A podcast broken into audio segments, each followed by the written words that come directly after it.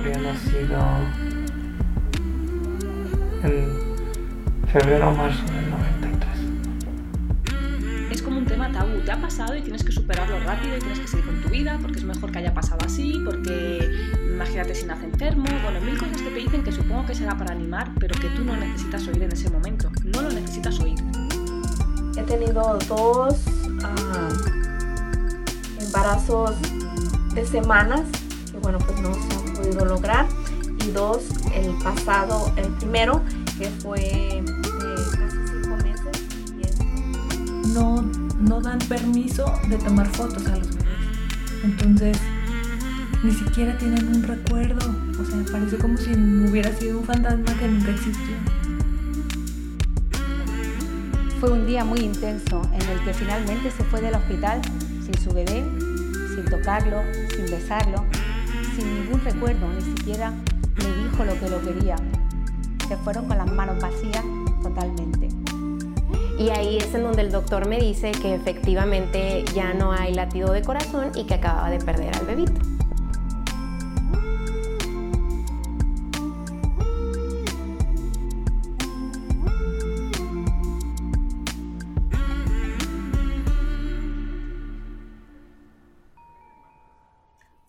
Estás? Yo soy Georgina González, especialista en duelo gestacional, perinatal y neonatal, y es un gusto encontrarnos nuevamente en este espacio como cada lunes, hablando sobre este pariente incómodo de la maternidad, de esta paternidad.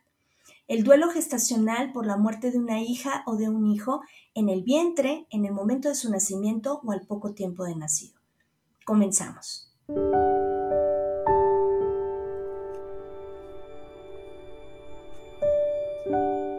En esta semana vamos a dar inicio a un taller en línea donde vamos a trabajar precisamente uno de los puntos álgidos dentro del camino de duelo y es el manejo de la culpa en el duelo gestacional, perinatal y neonatal. La culpa en el proceso de duelo es una herramienta con la cual nos autolesionamos constantemente y, con el simple hecho de que nos digan, ay, no te sientas culpable, no fue tu culpa, no es suficiente, no, no trabaja o no nos ayuda a quitar de raíz este dolor que genera esta sensación de culpa. Y se presenta en los momentos más inoportunos esta sensación de manera espontánea y nos arrebata esa paz mental y esa paz emocional por la que vamos trabajando en el día a día en este camino de duelo. En este taller vamos a identificar aquellas cuestiones con las que nos topamos en nuestro proceso por las cuales nos sentimos culpables y vamos a trabajar con diferentes herramientas para poder transformar esta sensación. Iniciamos el 3 de septiembre, son dos sesiones, 3 y 10 de septiembre, es importante estar en ambas sesiones. Es a las 8.30 de la noche, hora de Ciudad de México, a través de la plataforma de Zoom y lo puedes tomar de manera individual o lo puedes tomar eh, en pareja. Si deseas inscribirte o deseas participar, nos puedes mandar un mensaje a través de las diferentes redes sociales. Estamos como Duelo Respetado Podcast y con muchísimo gusto te compartimos la información.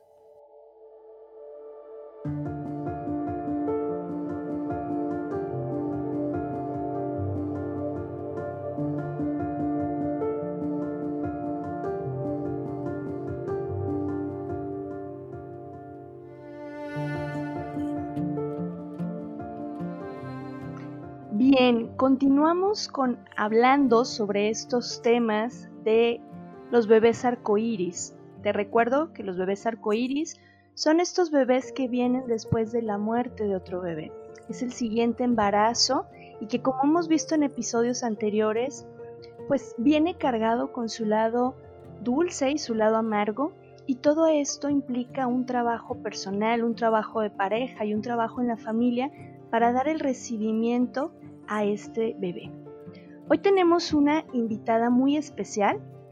Ella es Leonora Lizárraga, licenciada en Ciencias de la Comunicación, mamá de Maite y de Darío. Bienvenida, ¿cómo estás, Leo? Hola, Geo, muy bien. ¿Y tú? Muy bien. Eh, fíjate que estoy muy emocionada de que nos acompañes Leo nos va a compartir su experiencia, Leo va a compartir con todos ustedes cómo es la vivencia de este embarazo arcoíris. Porque de pronto nos da mucho miedo aventarnos a tener otro bebé o queremos hacerlo inmediatamente. Entonces es importante que escuchemos a quienes ya han vivido estas experiencias y que nos platiquen cómo fue, cómo fue para él. Cuéntanos, Leo, ¿cómo es tu historia?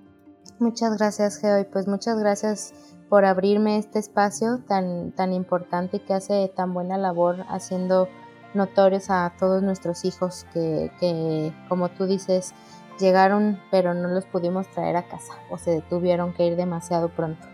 En mi caso, eh, yo soy, como decías, mamá de Maite y de Darío. Maite es mi bebé estrella y Darío es mi bebé arcoíris. Maite eh, nació el 23 de enero del 2019, el año pasado.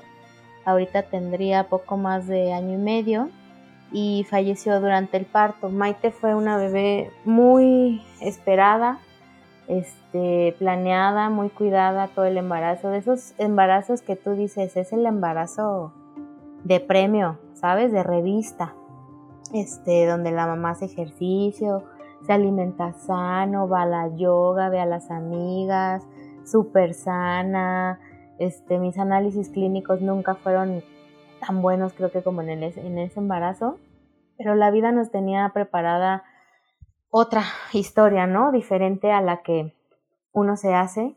Eh, y después de un embarazo tranquilo, feliz, este, lleno de ilusión, de alegría, en un parto natural, eh, un parto natural humanizado, eh, mi bebé fallece. Entonces fue un muy duro golpe, porque pues bueno, supongo que para todas las, las que han perdido un bebé, ¿no? Es, es muy duro pero finalmente no nos lo esperábamos, ¿no? O sea, nunca hubo un indicio eh, de que algo pudiera haber estado mal. Y en ese momento, pues, no, eh, fue un shock, ¿no? Eh, fue muy duro, fue muy, muy duro. Tú lo sabes perfectamente porque, bueno, finalmente eh, yo decidí no quedarme ahora sí que en el hoyo, yo tenía muy claro eso. Y a la semana yo ya estaba contigo, mi Geo, si te Así es, Leo, así es a la semana ya estaba yo contigo y pues bueno, fue un trabajo muy arduo, este, todavía no lo termino, de hecho tenemos que retomar esa parte.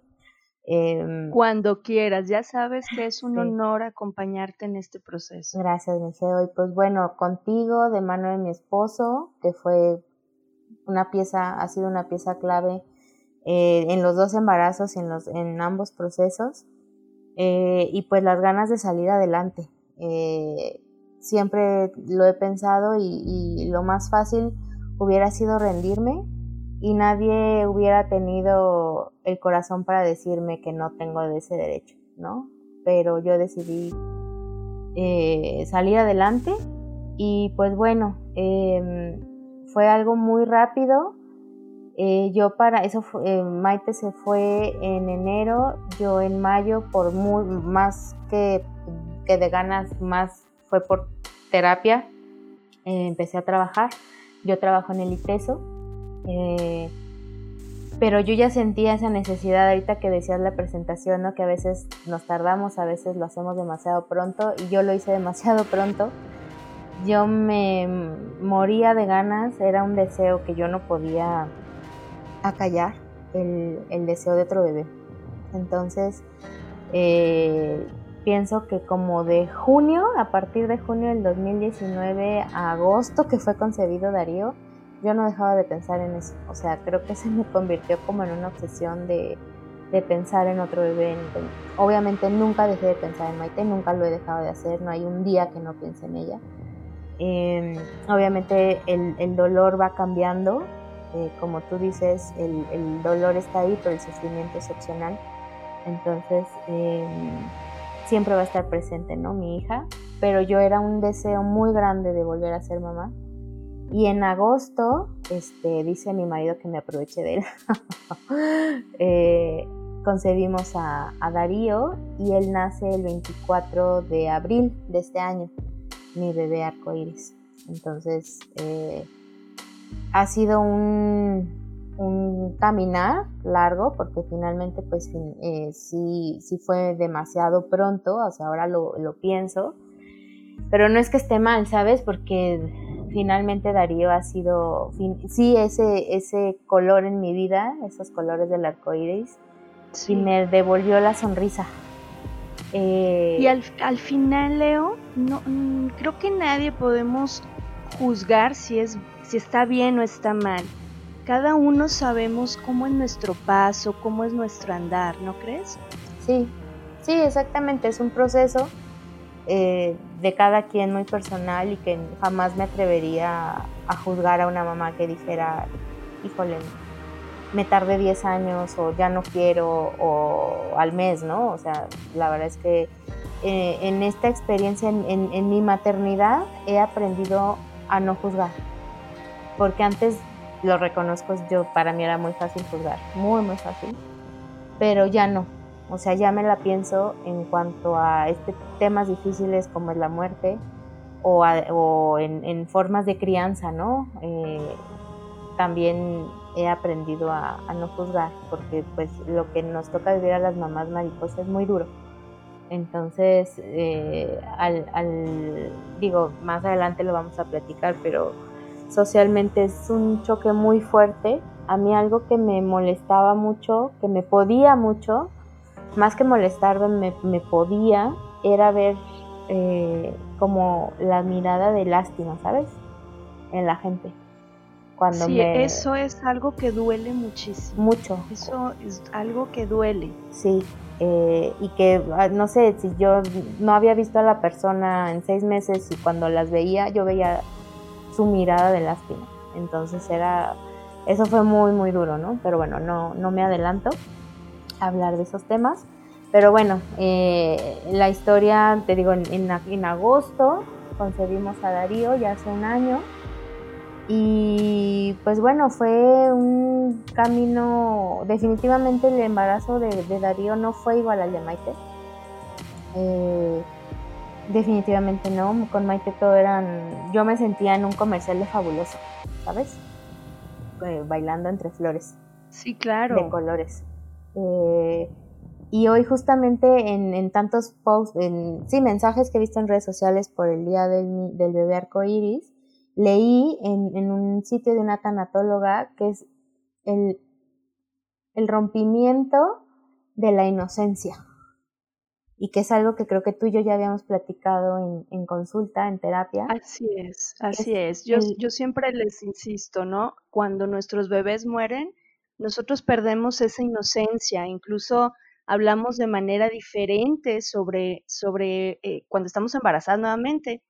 Ya solamente decimos, eh, nos dice eh, María Ángeles Claramut, que solamente decimos estoy embarazada, ya no decimos voy a tener un hijo porque sabemos lo frágil que es, ¿verdad, Leo?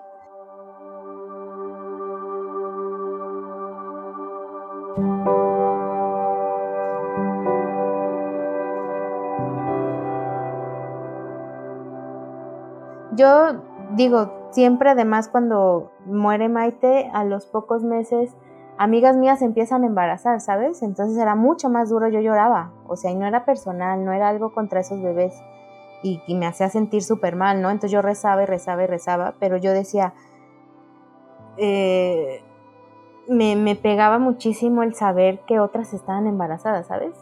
O sea, ¿y la mía? o sea, ¿dónde está la mía? Sí, claro, claro. ¿Y yo qué? ¿Dónde quedo en esta historia? Entonces sí, finalmente se rompe esa inocencia. Siento que, que con la muerte de mi hija me hice adulta, no antes. Wow, qué, qué sabias palabras, qué sabias palabras, Leo. Es que te juro, o sea, de, antes todavía literal bailaba entre flores, ¿no?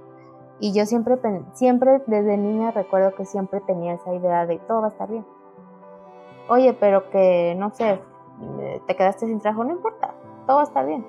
Y, así, ¿no? Y de repente, con lo más vital, ¿no? Que, finalmente uno dan, damos por sentado, ya que por eso decía de las otras eh, mamás embarazadas, ya fuera del primer, fuera del primero o el segundo hijo, que daban por por sentado, como yo lo hice con Maite, que damos por sentada la vida, ¿no? O sea, que es muy fácil. Exacto. Y no. O sea, yo con el embarazo de Darío era la forma de expresarte, ¿no? De, bueno, no era de cuando esté el bebé, no. Era si, si llega a nacer, o si nace el bebé, o si Dios me permite, o sea, era como no, no lo podía dar por sentado, porque eso ya lo había hecho y había perdido una vez. Así es, vamos asumiendo que no todo es como en las revistas, que no todo es como el manual. Socialmente, Leo, ¿cómo es la vivencia de un embarazo arcoíris? Pues justamente para las personas que saben que es un, que es un embarazo, eh, un segundo embarazo después de una muerte de un bebé, es incómodo, ves la incomodidad en la gente, eh, en el cómo te digo, ¿no? Porque no es lo mismo decírmelo en el embarazo de Maite de qué padre, al segundo de, ay Leo, ¿y cómo te sientes? ¿No? O sea, con miedo. La gente tiene miedo de hablarte. Eh, Como La- si no supieran cómo dirigirse contigo. Ajá, pues es que no saben. O sea, no, no, nos, no nos educan para... O sea, yo misma he tenido que dar el pésame después de la muerte de mi hija y bien no sé cómo hacerlo, ¿sabes? O sea, y yo ya no pasé por una muerte y no hay palabras, o sea, y yo ya pasé por una muerte muy cercana y, y aún así no sé cómo hacerlo, entonces menos para alguien que, que no tiene idea de qué, y les deseo que nunca lo sepan, ¿no? Lo que es Sí, claro, claro. Eh, porque definitivamente no es lo mismo que muera un padre, un tío, un vecino, un amigo, a que muera tu hijo. Entonces, socialmente, pues sí, a los que sabían, eh, las muy cercanas, mis amigas muy cercanas, tengo una tribu muy bonita que hice desde el embarazo de Maite y que ellas, bueno, no me soltaron ni me sueltan y que siempre muy acompañada y con mucho amor y, y muy lindo, ¿no? El acercamiento.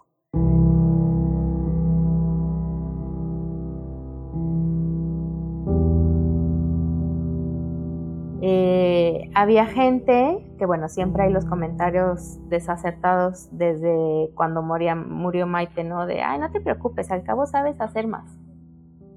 Sí, claro, claro, cuando- esos comentarios que, que Sí. retumban. Sí, y que cuando ya por fin hice otra, ay, mira, si sabías cómo hacer otro. Ah, bueno. Y algo que me, me, me molestaba era que, te de- que me decían, ahora sí te cuidas. Claro, eso es una frase que por favor si nos estás escuchando, evítala a toda costa decirle a una mamá que está embarazada nuevamente, Claro. porque créeme que no fue porque no se cuidó. Vamos dejando de estigmatizar esto. Claro, porque cuántas mujeres hay que no se cuidan y ahí están sus hijos. Y, y Así es, esto es algo mucho más, más grande, ¿no? va más allá. O sea, va más allá de por qué, para qué, no sé. Pero finalmente fue. Y fue lo que fue. Entonces, yo que en, los dos embarazos, en el de Maite te digo que eran. Fue un embarazo de revista que me cuidé, bueno, todo, todo, así, guía, guía de, padres, todo lo hice. Y al final la niña murió. ¿Por qué? No sé, no lo quiero saber, no, no, no lo supe en el momento y no es momento para investigarlo. Entonces era, ahora sí, cuídate. Entonces era así como, a ver, no me fui a tenerlo al río Juanacatlán, ¿sabes? Eh, Sí, claro, ni, ni, ni fue con premeditación, alevosía y ventaja de que Ajá. dijeras, pues no me voy a cuidar porque yo quiero estar simplemente sin cuidarme, o sea, Exacto. y tampoco, es la vida. y tampoco el doctor es matabebés, ¿sabes? O sea, el- el- la doctora no estudió para matar bebés, o sea, porque me decían, ay, pero cambias de doctor, vas a cambiar de doctor, ¿verdad? Sí, ¿no? claro, ese es otro punto, otro Ajá. punto. Siempre como buscar responsables sin poder entender que es la vida y la vida funciona así, la vida y la muerte van de la mano. Sí, sí, son amigas aunque nosotros no lo queramos aceptar. Así es, así Son- es. Es el yin y el yang. Entonces, pues sí, este fue batallar con y a ser oídos sordos de esos comentarios que a veces te, me, me descubría a mí misma justificándome, ¿sabes? Y que no tenía por qué hacerlo. Pero como que uno quiere que lo dejen en paz, entonces no, sí, mira. Y pues finalmente yo decidí tratarme con el mismo equipo médico. Eh, Giovanna es una persona muy profesional y que nos ha llenado de cariño en los dos embarazos, en la muerte de Maite y ahora con Darío.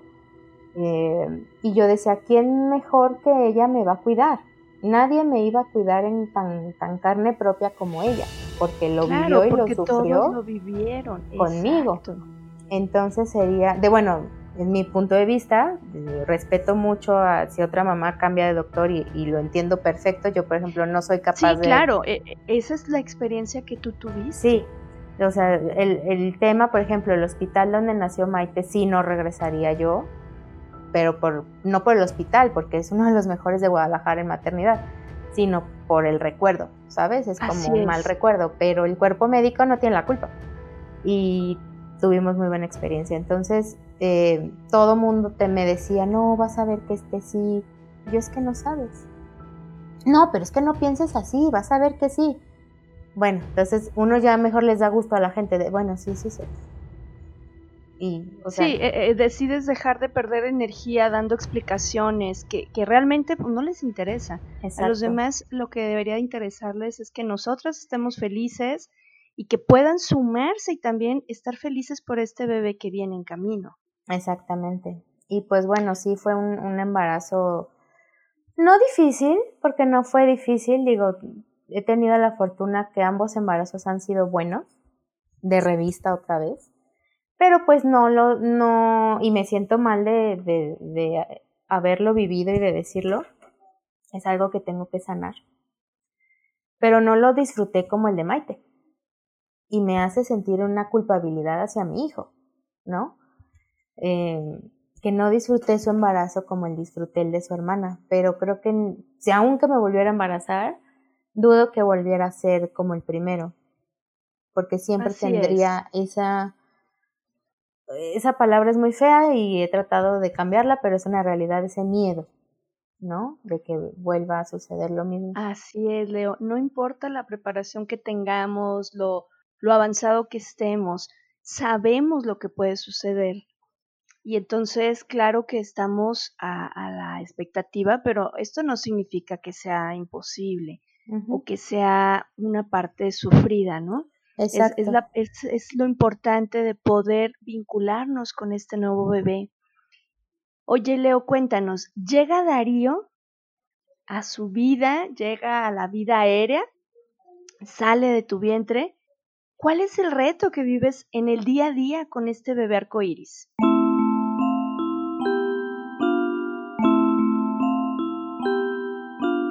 Pues ha sido muy cambiante, o sea, sí, sí ha sido, ha, ido variando mucho. Al principio, digo, en el hospital pues todo era alegría, ¿no? Este, eh, un descanso. Fue cesárea, eh, decidí hacerlo cesárea por, por salud mental, porque bien pudimos haber intentado un, parto natural, pero bueno, con el antecedente, ni yo me sentía cómoda emocionalmente, ni, ni mi doctora, vaya, ¿no? Entonces decidimos programar una cesárea, me sentía eh, cómoda con esa idea. Sale y es como el shock ahora de, ah, canijo, este sí está. Entonces, eh, muy feliz en, el, en el hospital pero el llegar a casa es, y creo que a todas, es el shock, ¿no? Del, bueno, ahora tengo que cuidar a esta Claro, y ahora qué sigue. Y ahora qué sigue. Y, y era el shock físico, obviamente, ¿no? De un cansancio que nunca había sentido en la vida, que te lo dicen y no lo crees, pero es cierto. Eh, y esa ruptura de la maternidad romantizada, idealizada que yo tenía. Que yo veía, no sé, X, un, ejemplo, el niño con el celular. O, o, eso, simplemente de, de, otras mamás, de decir, es que estoy cansada, no he dormido, ¿no? Y que yo con la pérdida de Maite, con la muerte de Maite, no concebía, o sea, yo decía, pero tienes a tu hijo, ¿por qué te quejas?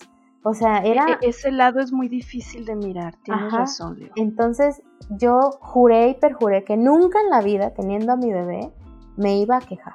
Nunca. O sea, me lo prometí. Y he roto esa promesa todos los días.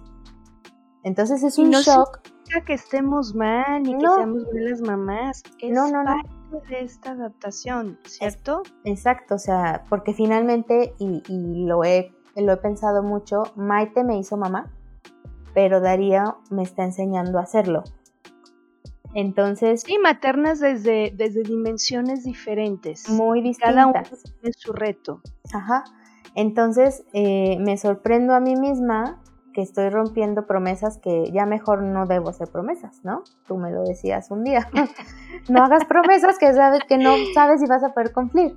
Y es cierto, porque pues sí estoy cansada, o sea, amo a mi hijo y lo abrazo ayer mismo y me ha pasado muchas veces recién nacido y ayer me pasó que se fue su papá al dentista, me quedé yo en, la tarde con él, sola, porque bueno, trabajando desde casa, él, lo está cuidando en lo que yo trabajo, por, ya sabes, estas cuestiones de la pandemia.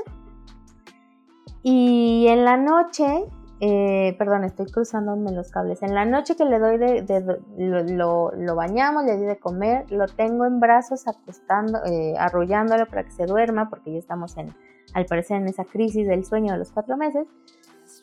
Y, y de ver a mi hijo, me ha pasado muchas veces que me pongo a llorar, pero es un llorar como de emoción, ¿sabes? Sí, claro. O sea, de no creer, todavía creo que, que, que no lo creo, valga la redundancia, que está aquí. Y, y, eso al principio era muy, muy desconcertante para mí porque yo no sabía, y todavía me pasa, el que, bueno, lo disfruto ahorita porque no sé si lo voy a tener mañana. Entonces mi marido me regaña y me dice, ¿cómo? ¿Por qué piensas eso?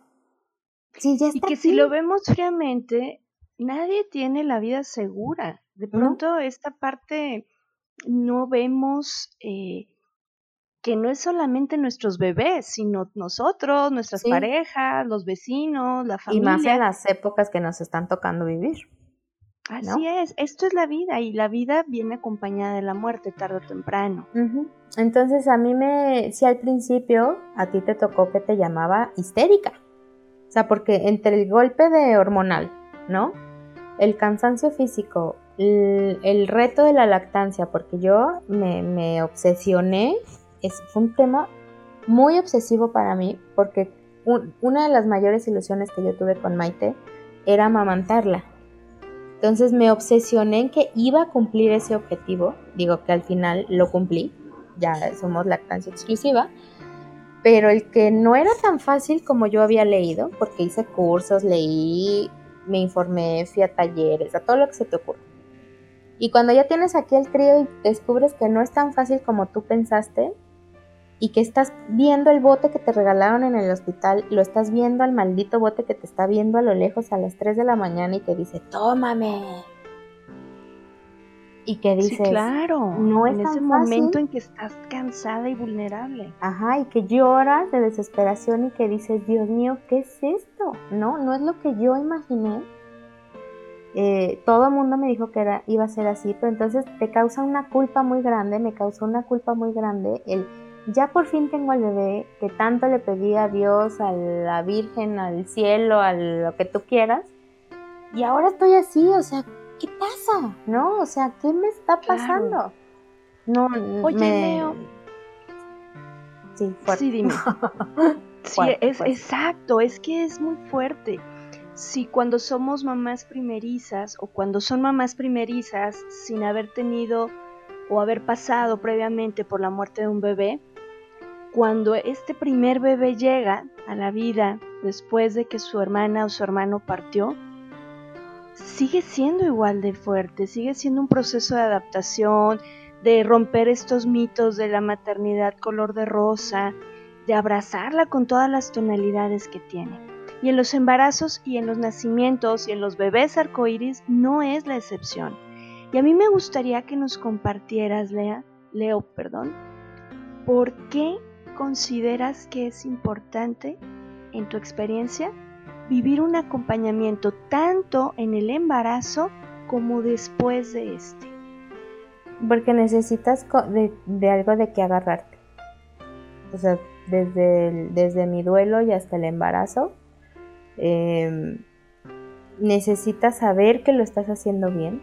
Em, y eso creo que es cualquier mamá, pero sí es muy importante La verdad es que yo sí invitaría a las mamás que están o pensando en embarazarse en un embarazo arcoíris o que ya están embarazadas, el buscar ayuda, eh, en el no, no negar que es, eh, que es difícil, que sigue siendo difícil, y no negar la presencia, creo que es como una negación, sería una negación muy grande el no buscar ayuda en el, en el digo, están en todo su derecho, pero en, el decir, es que si, si busco ayuda para hablar de esto, a lo mejor lo estoy llamando, ¿sabes?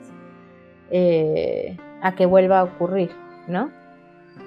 Pero sí necesitas esa, ese que, que alguien te tome de la mano y que te diga lo estás haciendo bien y lo que estás sintiendo es normal, no estás loca, o sea, porque a veces te sientes que te estás enloqueciendo, ¿no? Tanto trabajando un duelo como embarazada de un bebé arcoíris, con tantos miedos, con tantas dudas, con tantas ilusiones rotas con, y con nuevas ilusiones y que, que dices, me emociono, no me emociono. Entonces alguien que te pueda ayudar a decir, sí, emocionate, vívelo.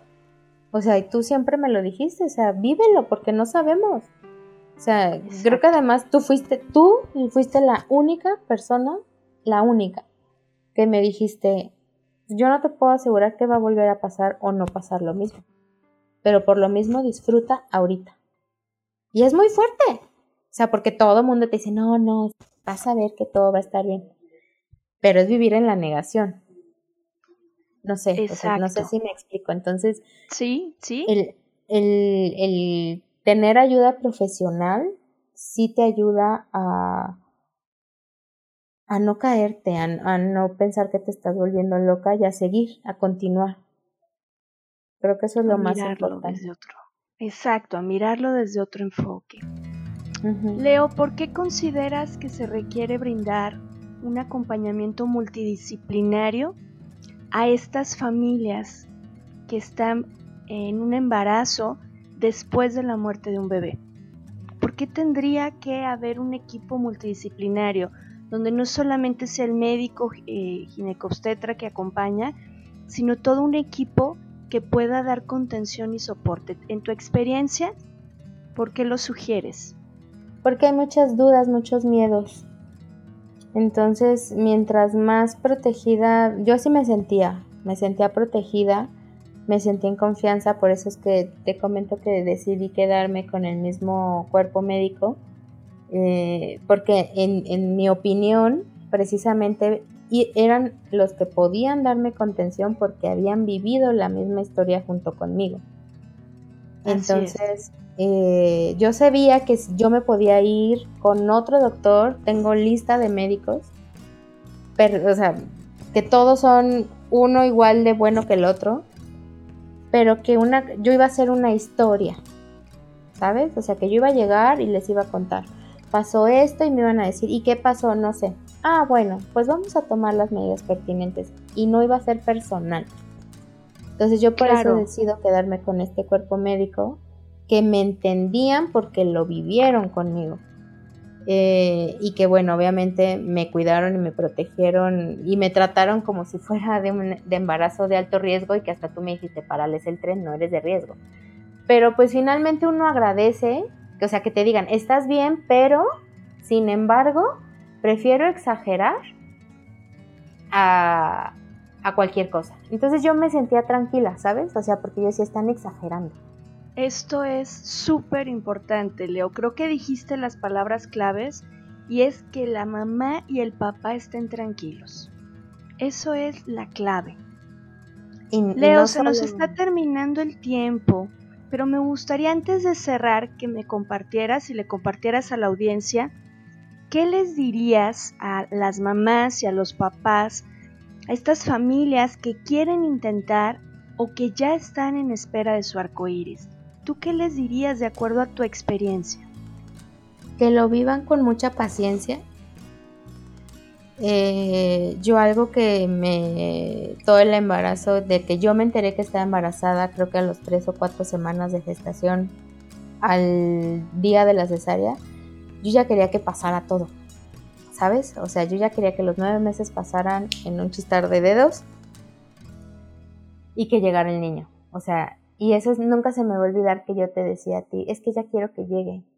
Y me decías, Leo ya está aquí. ¡Boom! Entonces claro, es, que de pronto lo hablamos como si no existiera Como si no existiera. Exacto. Entonces, ahí creo que ahí cambiaste mucho mi, mi perspectiva. Digo, las ansias igual a lo mejor no se me bajaron tanto, pero pero paciencia, paciencia, mucha comunicación con la pareja, que de por sí no es un tema fácil, eh, que sé que muchas parejas no sobreviven ni siquiera la muerte de un bebé. Entonces, eh, si ya lo sobrevivieron y están pensando en, en, en buscar otro, pues ahora sí que mucho amor, mucha comunicación que la mamá, pues sí, o sea, si, si, siente que con su esposo, con su familia, con sus amigos no tiene ese espacio, porque uno se siente muy incomprendido, eh, de, no me entiendes, es que tú no me entiendes, que busquen ayuda, eh, esa persona, yo diría contigo, por supuesto, con una terapeuta profesional en estos temas, o alguien por lo menos que los escuche desde otra perspectiva, ¿no? Eh, entonces, mucha paciencia, mucho amor, porque sí sale el arco iris, o sea, sí sale. Y, no es que sea un arco iris en un día lleno de luz y de, de un sol maravilloso, es un arco iris de esos que ves con el cielo gris que todavía está lloviendo o que acaba de llover y que te maravilla con ese cielo gris de fondo es el, dejarse sorprender y, volver a sonreír. Eh, a mí me decían, es que ya no sonríes igual en las fotos después de la muerte de Michael. Y siento que ahora ya puedo volver a sonreír. Entonces... Esa es, esa es una experiencia que me encanta de, de, de las mamás conforme van avanzando en su proceso. Un día volvemos a sonreír. No pierdas la fe, si nos estás escuchando, no pierdas la confianza en ti. Un día vuelves a sonreír. Sí, y, con bebé o sin beber coires, eso es importante exacto, decirlo. Exacto, como hemos visto en episodios anteriores, tenemos que encontrarle y sanar y no volcar en estos hijos, en estos bebés, esas expectativas y esos anhelos cargando de eh, pues de lo que correspondía a su hermana o a su hermano eh, y darle su espacio. Darle su espacio eh, viene con una historia única, una vivencia única e incluso son papás diferentes, porque cada hijo tiene papás diferentes. No somos los mismos cuando tenemos cierta edad o cuando la vida nos va enseñando ciertas cosas, somos diferentes y, y también esto sucede en estas ocasiones. Sí, porque fíjate que yo me he descubierto diciéndole a Darío, digo es un bebé, pero diciéndole cosas que no creo que le hubiera dicho a Mike de, de, que está llorando, yo, no, a ver, no te claves, a ver, no te claves en el sufrimiento, ¿qué te pasa? ¿No? O sea, sí, claro. cosas que yo antes no decía, que no estaban en mi, en mi vocabulario, entonces sí somos otras personas completamente Así es. diferentes. Leo, pues no me queda más, más que darte las gracias. Yo insisto, no es fácil desnudar nuestra alma ante personas que no conocemos, pero en honor a nuestros bebés, en honor a nuestro camino, es que rompemos este silencio y compartimos contigo nuestras historias y abrimos nuestro corazón, porque aunque no quisiéramos, ¿verdad, Leo? Hay personas, hay parejas, hay mamás, hay papás que vienen detrás de nosotros, que se están enfrentando ahorita a la pérdida, a la muerte de sus bebés, y que sepan que algunos ya transitamos, que ya llevamos un poquito más adelantado el camino y, y que compartimos contigo la experiencia. Muchísimas gracias, Leo. Muchas gracias, Geo, por esta oportunidad de seguir hablando, que siempre me sana un poquito más el alma cuando hablo contigo. Y cuando hablo de Maite, que nunca me voy a dejar de, nunca me voy a cansar de hablar de mi Maite, y pues ahora disfrutando a Darío. Muchas gracias. Les mando un abrazo muy, muy grande. Y a ti que nos escuchas, te recuerdo, síguenos en redes sociales y nos vemos en el siguiente episodio. Yo soy Georgina González, especialista en duelo gestacional, perinatal y neonatal, y deseo que todos podamos tener un duelo respetado. Hasta la próxima.